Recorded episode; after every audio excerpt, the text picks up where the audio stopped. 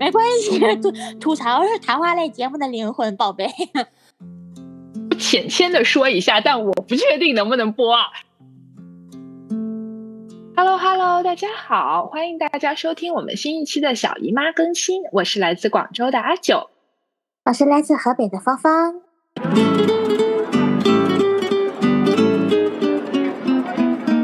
阿九，你晚饭吃了什么？呃，我晚饭今天啊，其实吃了蛮多东西的，因为今天回了呃江门那边嘛，然后就跟啊亲戚们呐，然后爸爸妈妈一起吃饭，所以吃了很多菜，有啤酒鸭，有蒸鱼，然后还有呃林林总总吧，就很多菜。因为我们隔壁人家嫁女儿，所以他们家那边也有送一些菜给我们吃。啊，你们真好！我晚饭只吃了。一个红心火龙果跟一包牛奶，啊，你怎么吃那么少啊？还没有碳水？是因为要减肥，实在是太胖了，最近。还好了，不过女孩子永远的议题就是减肥，好像这个是绕不开的一个话题。好像是这样的，但我确实是因为胖才减的肥，不是为了美。你也不胖啦，不过扯远了。我们说回来，我觉得。冬天在北方应该很难减肥吧？你真是一个逆时代而行的青年。是这样的，因为北方人民冬天普普遍喜欢补充一点能量，然后夏天减肥的人比较多。嗯，但是我觉得在补充能量，呃，我只要一想到北京的那个天气，我想到我在那个风里面走路，我就特别想喝点热的或者吃点热的。我那个时候特别喜欢吃罗森的关东煮，就是我那时候看完戏或者见完朋友，深夜回宾馆，只要来一口罗森那个关东煮的热汤，然后打一个嗝上来啊，人生获得拯救。呃，是这样的，我想起我。呃，从广州呃这个礼拜回江门的时候看过的一本书，叫做阿斯塔菲耶夫的鱼王，它里面就讲那个鲍加尼达村的鱼汤是怎么拯救了一村的人的。我觉得热汤有的时候真的很治愈。你可以给大家详细说一说，呃，说一下这个书的故事，是不是？是的，嗯。呃，《渔王》这本小说呢，是阿斯塔菲耶夫呃写的西伯利亚地区的故事。它里面分成很多个很多个小的短篇叙事，然后这些短篇又构成一个大的故事。因为短篇 A 里面的主人公可能在短篇 B 里面是个配角。我印象最深的就是鲍加尼达村的鱼汤这个故事。这个故事讲的是。呃，捕鱼队每天都出去打鱼，然后打完鱼回来之后，河岸上就会有很多小孩一直迫不及待的在等喝这个鱼汤。然后这个鱼汤跟我们平时想象那种用小砂锅呀或者小文火慢炖的鱼汤是不一样的。那这个鱼汤是用那种超级大的铁锅，然后把这个铁锅洗刷干净，在里面放上呃河水，然后放上很多新鲜的杂乱。无章的鱼，这个鱼的品种也很多，可能有的鱼就是那种普通的鲑鱼，有的鱼就是呃西伯利亚特殊的鱼，比如说叫什么涅利马鱼什么的，我都不知道是啥意思，就是很多鱼一起炖煮而成。我印象最深，他说汤面上的鱼油像覆盖了一层熔金，然后鱼油有金卢布那么大，我就觉得。很生动，很形象，然后感觉很好吃的一大锅鱼汤，然后所有人都排着队啊，等着，就是生产大队的那个领头的人给大家舀鱼汤，这样。你你看书看到这种画面，心里产生的头一种感觉是不是特别解馋？然后就也想来点碳水，然后稀里糊涂一吃就可开心了。会的，会的，但我倒没有觉得碳水让我觉得很馋，我是觉得鱼汤让我很馋，因为我还蛮喜欢喝鱼汤。是这样的，北方人民之所以喜欢这么吃东西，可能是因为就是油脂、盐和能找到的一切东西炖在一块儿汇成一锅，加上碳水化合物，能够带给人们力气和温暖。这种吃法刻进了北方朋友的 DNA，至今还有很多泛东北地区的朋友喜欢大炖菜呀、铁锅炖大鹅呀、鱼头泡饼这类东西。是现在，而且你看哈，这种大锅饭就是有好吃好，有歹吃歹，但是大家每人都能分到一点儿。之前在北京的时候，北京有种特殊的旅馆叫小店儿，小店儿呢，嗯，这些人可能是同一行业或者一块儿都认识的。那么，比方说今天有人挣到钱了，有人没挣到钱，就比如冬天嘛，天气不好，挣到钱的人。就买一些杂粮回来抻面条，抻一锅，大家稀里呼噜一吃，也能够饱了，就是既热乎又满足吧。嗯，听起来就很适合在那种很冷的地方，然后大家更容易产生共产主义的情绪，大家共喝一口汤，还是这样的，就可能也是确实有利于团结吧。嗯，是这样的。不过我还记得我第一次去北京的时候，就呃，同事带着我嘛一起去吃鱼头泡饼。然后我是第一次在北京的时候才吃到了，说原来可以把饼放到汤里。因为我小时候一直觉得汤是汤，饼是饼，然后主食是主食。我们还是比较喜欢混合起来吃。嗯，我觉得鱼头泡饼还挺好吃的。然后这种吃法，我觉得。不光是泛东北地区吧，包括看那个渔网里面，包括看一些俄国文学，他都会讲到说，用那个面包或者他们叫列巴去蘸那个汤汁，蘸鱼汤也好啊，红菜汤也好，他们都是这样吃的。根据我对于列巴的了解，这样能使列巴更好下咽，因为列巴实在不是一种好下咽的东西。对，我记得一个相声讲过一个段子，说一个人买了一个。硬硬的饼，然后一个车呼一下开过去，把那个饼给陷到了那个地里面，然后另外一个人拿一根油条把那个饼给翘起来了。这段是马志明的核桃酥。马志明买了一包核桃酥，然后袋子破了，叽里咕噜滚出来一块，滚到马路当间躺下了。马志明就追呀，他眼看着一辆车开过来，然后压到了核桃酥上面，压过去了。那核桃酥肯定就碎了吧？然后马志明定睛一看，不，核桃酥压到了马路里箱上了。然后怎么办？然后马志明掏出了一根冰棍筷子去撬核桃酥，结果核桃酥没事冰棍筷子折了。这个时 候，从从商店出来另外一个人，手里拿着一包商店买的江米条。江米条你知道是什么吧？一种点心。知道，知道。嗯。然后他拿出一根江米条，非常淡定的看了看，使江米条把核桃酥撬出来了。对对，你说的这个就是商店卖的东西有多么的硬，我就。对，但我觉得北方人吃的那个油条其实还挺酥脆的。然后天津人应该是我印象中很喜欢吃鱼的一个城市的人，因为当时有一句话是我在北京的时候，我一个同事教我的，叫“荡荡吃海货不算不会过”。我觉得这句话深得我心，而且确实，天津这个地方盛产海鲜，应时当令的海鲜有的便宜，有的贵。可是天津人民呢，可能比较注重吃这一方面，就对自己比较好，就是便宜贵也要多少买一点儿，贵就少买一点儿呗，就是这样。对，我记得那个相声里面也有一个讲他们吃鱼的段子，是说呃。二他妈妈什么二斤还高高的呢？就是讲他们拿那个大木盆去买鱼。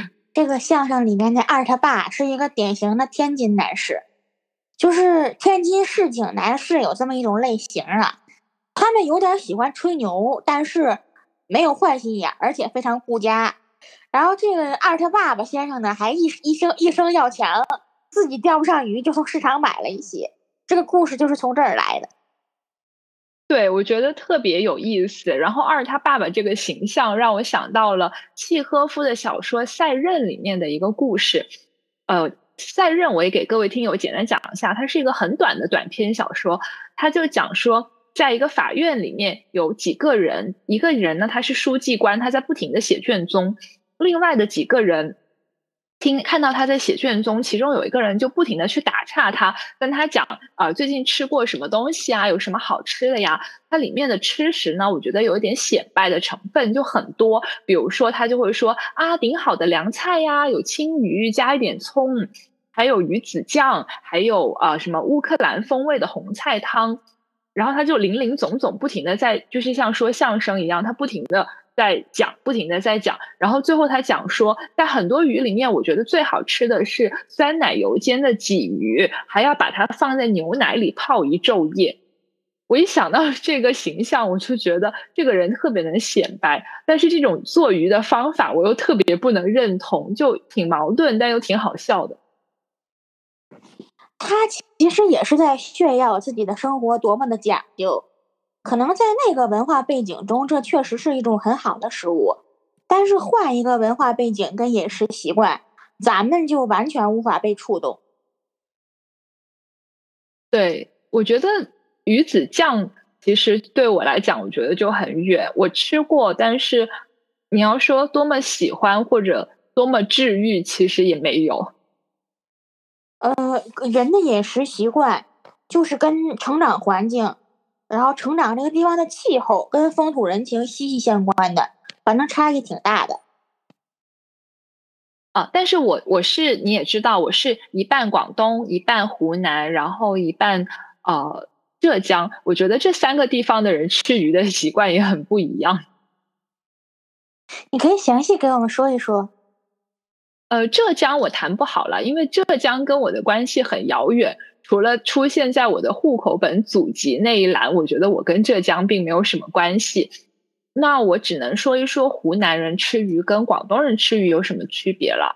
我觉得广东人吃鱼呢，吃的比较多的是海鱼。呃，海鱼里面呢，我们的做法最常见的就是蒸。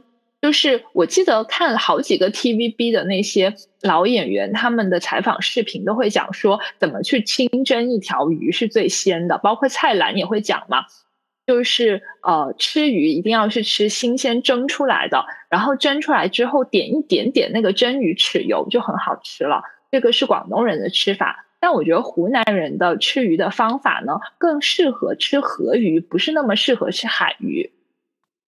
湖南人怎么吃鱼呢？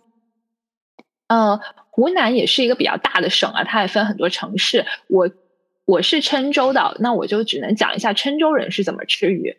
我老家在郴州西风渡景区附近，我们老家其实挺漂亮的，也很欢迎各位听友去看一看。我们是那种门前有荷花，然后有池塘，有小鸭子的地方，其实还挺美的。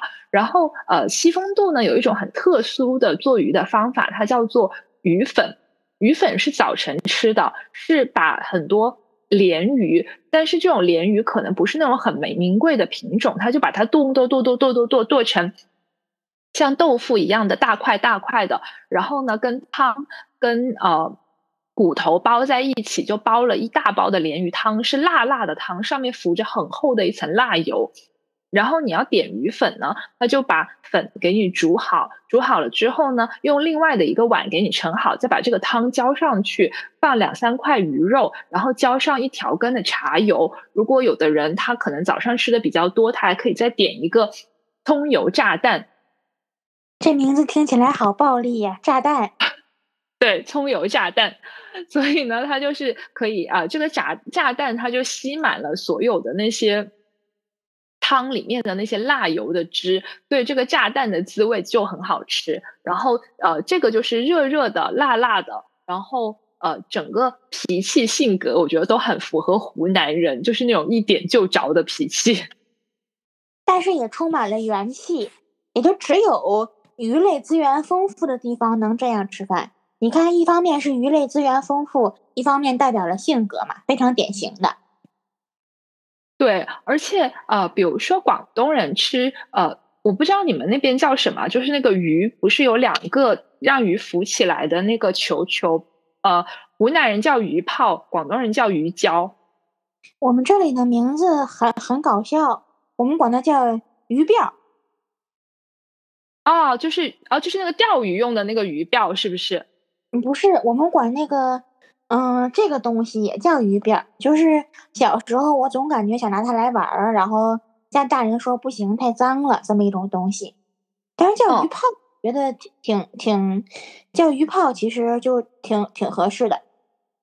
嗯，就是说回鱼泡，我觉得也很能够形容广东人跟湖南湖南人的性格的不同。广东人吃鱼泡呢，是吃海鱼的鱼泡，那种鱼泡很大，所以就比较名贵，通常都是做干货来吃。然后因为是干的嘛，就有一个像发海参一样发的过程，把比如说呃那种大的鱼鳔，就可以发成呃。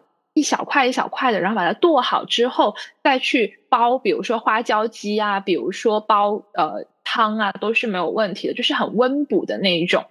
但是湖南人吃这种鱼泡呢，都是河鱼的鱼泡，河鱼的鱼泡是不能晒干了再吃，就是现杀现吃。湖南人就是会做干锅鱼泡，然后或者是做鱼泡鱼子干锅，然后这种都非常辣。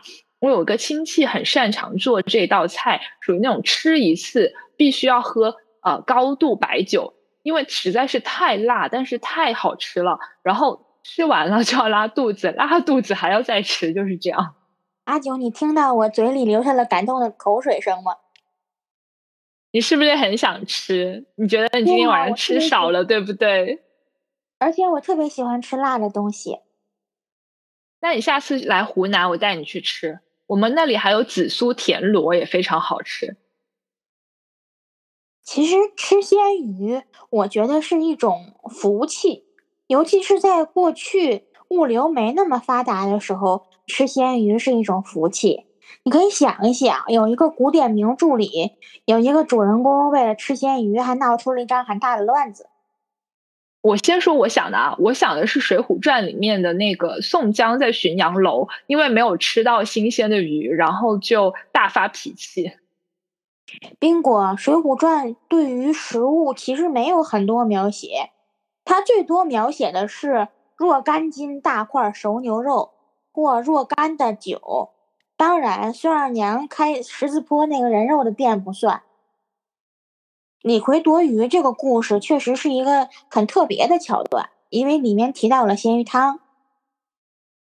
嗯，而且我觉得鲜鱼汤也多少反映了宋江的性格，就他不是那种很传统意义的好汉。而且江州，呃，是江西的九江嘛，其实距离我们湖南也不远。我一直都觉得，那个作者描写的那个。汤里面不是写着什么“点红似白”这个词吗？我觉得那一点红应该就是辣椒油。反正我觉得宋江这个人他不太让人喜欢。嗯，我觉得你说的对，他比较伪善，而且吃鱼这个行为就一点都不像好汉。好汉感觉就是吃馒头、吃牛肉，然后喝十八碗好酒，那样才是好汉。哦嗨。倒也不能这样说，不过这个故事确实说明，当时吃鲜鱼算是一种很高级的享受了。嗯，因为当时的物流条件有限嘛，就是在比较有限的物流条件下面，大家确实不能敞开吃鲜鱼，可能对于内陆一点的地方，就只能是把鱼腌制了，或者是把鱼晒干了，这样两种吃法。岂止是在宋朝，就算在我小时候。北方人民吃鲜鱼也是很难的。我们这儿我记得很清楚，尤其在冬天的时候，活鱼只有鲤鱼、草鱼这样的河鱼。农贸市场卖鱼的人用大铁盒子把鱼都装进去，灌上水，然后通上了当时略显奢侈的氧气，因为怕被那些鱼死掉嘛。哎，你有没有看过一个 UP 主叫小文哥吃吃吃？嗯，没有，你可以说一说。哦，没有，因为你刚刚说到给鲜鱼打氧，我就想到小文哥，他是一个厦门还是福建哪里的 UP 主吧？他最经典的桥段就是他很喜欢去吃海里面的各种各样奇奇怪怪的深海鱼，然后呢，他每一次去买鱼的时候，他就会跟那个卖家说：“哎，打包打氧。”就是这个是他的一个梗，就是买鱼一定要给他泵氧嘛，怕那个鱼或者是虾死掉。就还是说说吃鱼要吃活的嘛，品质追求是吗？对对，就是就算是在厦门，他去呃批发地拿货，他都要打氧，所以我觉得打氧应该对于吃鱼来讲还蛮重要的。是，但是你看，我们冬天就只能吃到这些河鱼的鲜鱼，有的还不是很好吃，剩下的就是大人们快过年的时候单位发的冻带鱼。然后街上卖的冻成一坨一坨的小黄花鱼，还有就是小朋友们特别喜欢的，现在看起来当然不值一提了，叫冰虾，就是很小那种虾，然后把它冻起来，有点鲜甜的。如果碰到有籽的冰虾，就更稀罕了。当然现在是没有人吃的了。呃，现在的虾子呢？呃，我们这里下次你来，我请你吃。就是有一种面条叫虾子面，就是那个面条本身就是跟吃云吞面的云吞面是一样的，也是那种呃鸭蛋做成的细面。但是虾子面呢，就是上面放的就是虾的籽，没有肉，也没有什么，就是虾子跟面条，还挺好吃的。这个是不是在扬州一带也有这样的吃法？嗯，扬州我。不太清楚，但广东这边是有的吃的。下次你来，我请你吃。好呀，好呀，听起来就好棒啊！嗯，是这样的。我记得，呃，虾就是小虾呢。我想起我一个小时候的故事。我跟我外公呢，呃，小时候一直都是跟外公外婆一起生活嘛。然后外公很喜欢去钓鱼，他就喜欢带着我。呃，两个人去钓鱼，那么他就会坐在那种小溪边或者河边，然后呃放上钓竿，因为钓鱼其实是要专心致志的，我觉得有一点像那种老僧入定的感觉。外公就在那里钓鱼，然后我就光着小脚在那个呃溪水边上玩呐，然后拔那些蕨菜什么的。有一天他又带我去钓鱼，然后后来我都不知道这件事，因为那时候太小了嘛。然后妈妈就跟我说。就 外公差点把我在那个溪水里面给冲走了，因为我就想去那个呃溪水里面摸那些虾，当时有一些小只小只的虾，然后我就差一点冲走，然后说外公还好，最后把我揪了一把，从那个溪水里给揪出来。我的天呐，好惊险！必有后福呀，必有后福。还好还好，我感觉好像很多小朋友像我们这个年纪的小时候，应该都会去野外玩，不会天天关在家里了。但是，比方说，我小时候去野外玩哈，跟水的经历就很少。我都很大了，才第一次喝到鲜鱼汤，是因为我们到海边去旅行，有人钓到一条海鲈鱼，就把鲈鱼用锅炖了，也没加很多原料。我们分着喝那个汤。我坐在海滩上，星空下，靠着帐篷喝那个鲜鱼汤，觉得人生实在是很愉快。那个场面至今记在我心里。哦，我觉得自己钓来的鱼呢，是真的比外面买的鱼要好吃一点的。无论是小的时候，外公钓那些鱼，其实现在想想都是河里面的那些不知名品种的河鱼，但是当时就觉得喝那个汤是蛮好喝的。后来我长大了之后呢，我就跟一个很好的朋友一起去帕劳潜水。然后潜水的时候有两天，因为你潜水下来不能每天都下去潜水，当时说好像有什么富氧的问题，所以我们就在呃帕劳有一天呢是呃坐船出去海钓，然后我们每个人钓鱼呢是没有钓竿的，就是呃向导会发给我们每个人一根鱼线。我们就拿那根鱼线，然后上面系上鱼钩，然后放一块饵料，就放下去钓。然后如果有鱼咬钩，你就要紧紧的一把拉住那个线，然后把鱼整个扯上来。我当时还钓了挺多条的，我觉得也是幼学可能有帮助吧。我当时钓了三四条，然后有一条最大的是那种红眼睛的那种红紫红眼睛的红色鳍的那种鱼，那个鱼在我们广东酒楼里很贵的哦，我记得是一百多块钱一条。你看，这就是人离乡贱，物离乡贵嘛。在原产地就不那么太贵。嗯，然后当时呢，呃，吃那些鱼的时候也分了两种做法。我觉得好像这个世界上极北地区的人吃东西跟极南地区吃东西的人是殊途同归的。我看阿斯塔菲耶夫的《鱼王》，他讲，呃，极北地区的人吃鱼是生吃的，就是他们就是把鱼的鳞刮掉，然后因为。大大的一条鱼嘛，它就切成一片一片的，撒上一点盐，就这样吃了。当时我们在帕劳吃鱼，帕劳其实也挺南方的，都快到赤道了。就是把鱼给呃片成一片一片，而且片的很大块，绝对不是那种日本寿司或者刺身的厚度。我们那个向导当时真的是夸夸夸切，他是个东北人，他切的很厚很大一块儿，我们大家就蘸一点酱油，就这样吃了。东北有一句谚谚语叫“生鱼就烧酒，撑死不住口”。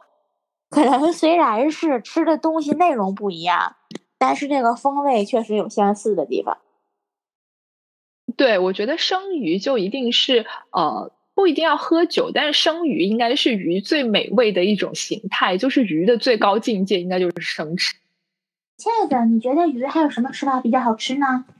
我自己觉得鱼还有一种吃法好吃是蒸的鱼，就是呃有一种水库鱼叫脆肉丸，它的肉是脆脆的，然后你就切很多大块的脆肉丸放在一个蒸笼上，蒸笼下面是放了米，放了一些水，就一边吃，然后一边再。加一碟，一边再加一碟，那些蒸汽往下渗的时候，最后喝那个呃底下的那个粥，那种粥水就还蛮好喝的，让我想起东北的那种乱炖菜，不是边上都贴着是那些呃小包子还是什么小馒头嘛，然后里面都是呃煮的一锅那种铁锅炖大鹅，我觉得好像是有异曲同工之妙。确实是，像我们这儿铁呃排骨。呃，旁边贴饼子呀，铁锅炖大鹅贴饼子呀，然后豆角焖排骨上面盖一张面饼，或者是焖一些包子呀，都算是类似的吃法。嗯，只不过啊，北方人吃的是面食，我们南方人吃的是米，确实是这样的。嗯。就好像我们刚刚讲了很多我吃鱼的故事，是因为我从小就没有什么吃羊肉的经历，所以在这个“鲜”字里面，我就只能在吃鱼的这个部分来馋馋你，多说一点。那我找到心理平衡了。我吃羊肉的经历比较丰富，你如果愿意听的话，我可以给你讲一整天。我觉得吃羊肉，在我感觉啊，就是你刚刚不是也说你小的时候吃鱼是一个奢侈品吗？吃羊在我心里就是一个奢侈品。我一想到吃羊，就想到的都是那种少女时代的文学作品跟影视作品。比如我最有印象的是，当时我初中的时候热播的《孝庄秘史》，然后他跟多尔衮两个人就一直在草原上面追逐，然后还有那个篝火晚会，他跳舞，我就觉得吃羊肉是一个。很浪漫的举动，可能因为我很小，就是从小没什么这方面的经历吧。这首这个电视剧里面有一首歌，歌词说的是“你从天而降的你，落在我的马背上”，那种豪迈和爽朗，真的非常非常令人羡慕的。对啊，对啊，我觉得草原给我的感觉就是又神秘又很值得羡慕，但是又从来没有。那个就是从来没有真的去过草原，所以我就很神往。因为我一直都觉得澳洲的草原呢，我是去过几个的，但那个好像不是草原，是农场，而且它上面写的那个英语单词也是 farm，就是农庄。就虽然也在那儿看了羊，也在那儿看了草，但又感觉就不是草原。亲爱的，真正的高寒地区的草原生活环境是非常恶劣的。是吧？我觉得你一定有很多这方面的故事。我真的是觉得太遗憾，太遗憾。今年七月份本来跟你约好了要去坝上草原玩，但是因为防控的情况就没有去成。没有关系，我们以后可以慢慢的去玩，这个很方便。如果没有这个大疫小型的问题，是随时的。是的，是的，我觉得现在现在想一想，好像感觉最宝贵的就是草原上的那个绿色的马。我就想起了一个段子，说在一个小区，人人们把那个绿色的羊给，就是应该是用树做成的羊，把那个绿色的羊给换了，换成了一个绿色的马。羊这么好吃的东西，风评受害，太可怜了。真的，羊太可怜了。好了，那我们林林总总也聊了很多了，不如我们下一期来听听你讲草原上的故事，好不好？好呀，没有问题。好呀，好呀，那我们这一期其实也聊的差不多了，那我们下一期再见。下期再见，拜拜，拜拜。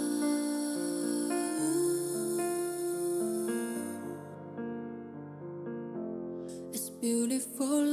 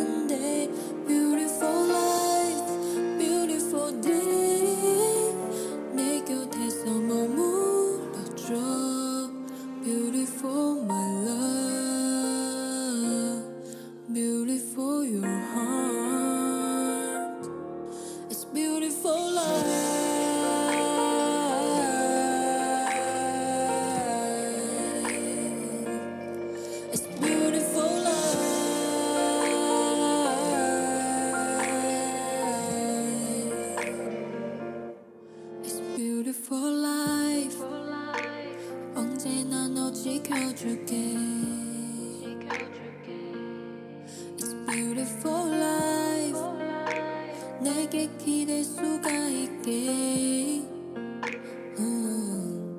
Beautiful life